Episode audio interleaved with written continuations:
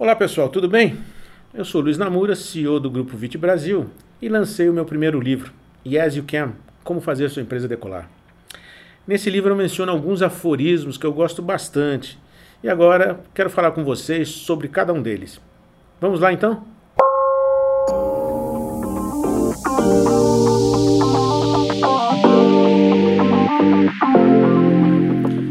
Olá pessoal, tudo bem? Vamos dar prosseguimento aos nossos blog posts aqui e hoje nós vamos falar de um tópico bastante interessante é, sobre as 12 leis do sucesso empresarial que você encontra no capítulo 2 checklist do livro Yes You Can.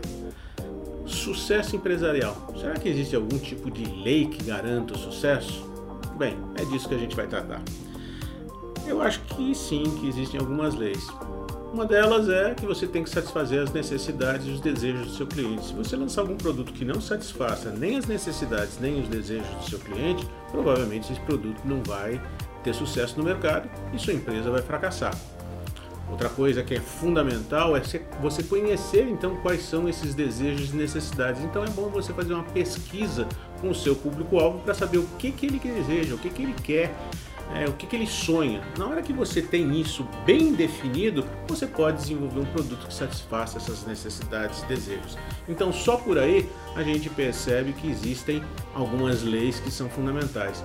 Muitas vezes você faz um produto que você ama porque aquilo é do seu prazer, mas o seu público não gosta daquilo. Então, isso estaria na categoria de hobby, não de negócio. Então, presta atenção nessas duas coisas. Pergunte para o seu público-alvo qual é a necessidade? Qual é o desejo? Você pode fazer isso através de uma, uma pesquisa nos formulários do Google ou outras ferramentas que nós temos na internet.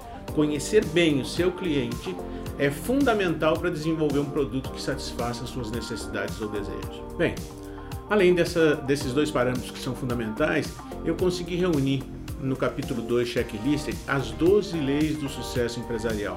O que a gente chama de leis? Lei é aquilo que parece fundamental, porque tantos outros empresários já praticam esses princípios que eles se consagram como sendo leis. Então eu gostaria que você fosse ao, ao livro Yes You Can e observasse essas 12 leis. A primeira é sobre relacionamento. É óbvio que você tem que ter um bom relacionamento com o seu cliente, porque assim você o conhece melhor, ele conhece melhor a sua empresa e isso traz sucesso. Além disso, é bom fidelizar o cliente. E fidelização do cliente significa que ele compra uma vez com você, gosta tanto de você que ele compra a segunda vez, a terceira e a quarta. Isso gera receita recorrente. Então você tem que ter alguma estratégia para fidelizar o seu cliente. A terceira lei é o encantamento. E esse é um jeito de você fidelizar o cliente. E como é que você encanta o cliente? Oferecendo a ele algo que ele não espera, um atendimento melhor, resposta às dúvidas dele, ou seja, qualquer coisa que o cliente não esteja esperando que você inclui no seu produto ou no seu serviço, que ele fale: Meu Deus do céu, como foi gostoso comprar nesse local. Um prazo de entrega minimizado, enfim, você tem que botar a cabeça para funcionar para pensar o que, que é que encanta o meu cliente.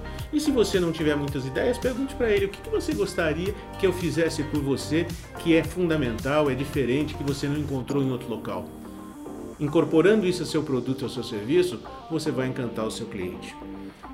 Criatividade, outra lei. Nós estamos vivendo uma geração, uma época em que os produtos, as novidades ocorrem a todo dia. Se o seu produto não se modifica, se o seu serviço não se modifica, se você não tem criatividade, provavelmente o seu concorrente vai ter. Então, como é que se aumenta a sua criatividade? Conversando com as pessoas, fazendo sessões de brainstorming, entrando nos sites dos seus concorrentes para ver o que eles estão fazendo.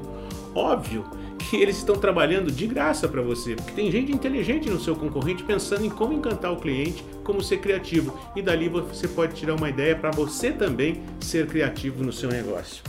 Outra lei é a margem e a, e a próxima, o giro. Eu vou querer um produto com alta margem ou um produto que venda muito? Vai depender do tipo de mercado.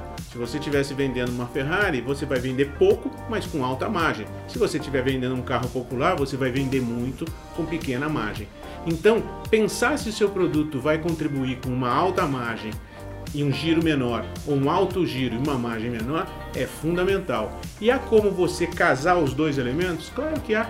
Se você tiver alguns produtos padrão, que os teus clientes queiram, a combinação desses produtos faz com que você faça algo personalizado, portanto você pode subir o preço em larga escala, porque você só monta blocos.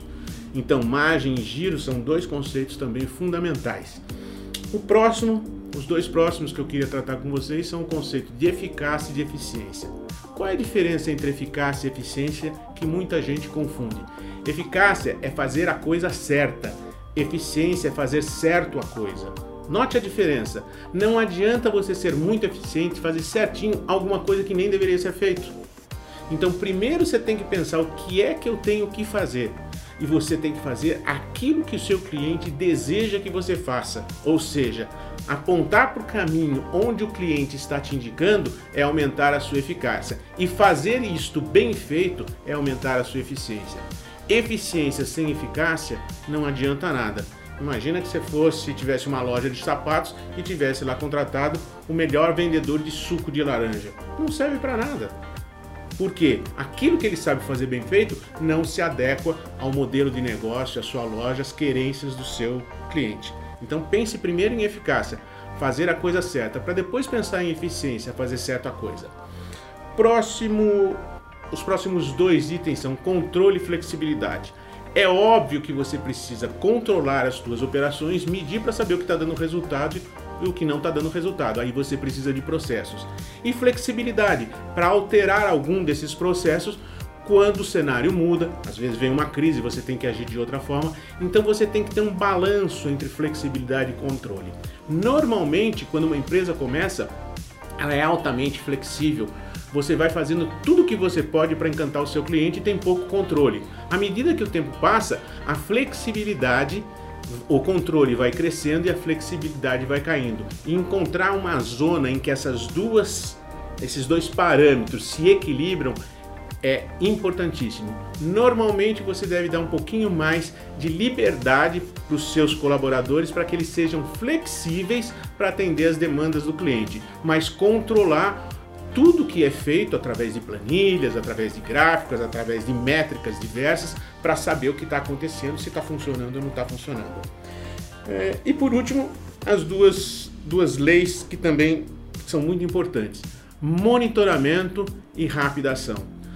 Eu falei de flexibilidade e controle, o monitoramento faz parte desse conjunto, ou seja, monitorar as variáveis do seu negócio Quantos clientes vêm por rádio, televisão, folheto, faixa, cartaz, outdoor? O que, que eles falam de você? Eles indicam a sua empresa para outros, outras pessoas, não indicam, existem métricas para fazer isso, ou seja, monitorar o que está acontecendo com a vida do seu cliente em relação à sua empresa ou com as coisas que você faz e impactam o cliente é fundamental. E por último, agir muito rápido. Hoje, no mundo que nós estamos vivendo, não é o grande que come o pequeno, mas sim o rápido que engole o lento. Por isso que as startups estão conseguindo resultados soberbos em muitos mercados. As grandes corporações, elas têm um poderio muito forte no sentido de terem recursos financeiros, recursos humanos, pesquisa, desenvolvimento, de uma forma mais densa do que as pequenas, mas elas não têm uma coisa, agilidade. É por isso que as grandes empresas, os seus departamentos de pesquisa e desenvolvimento, hoje não se atêm apenas à equipe interna. Elas vão para fora, olham para fora e procuram as startups extremamente criativas e rápidas que mudam o jogo a todo instante. Então, se você é uma startup, é uma empresa pequena, como é que você combate a empresa grande com capital? Não, isso você não tem, mas com agilidade e com criatividade. Dá uma olhada nessas 12 leis que estão bem elencadas e melhor esclarecidas no livro Yes You Can. E eu acho que o tempo que você vai investir nesse trabalho vai redundar em muito resultado para você. Até a próxima. Espero que você tenha gostado e aguardo você no próximo podcast.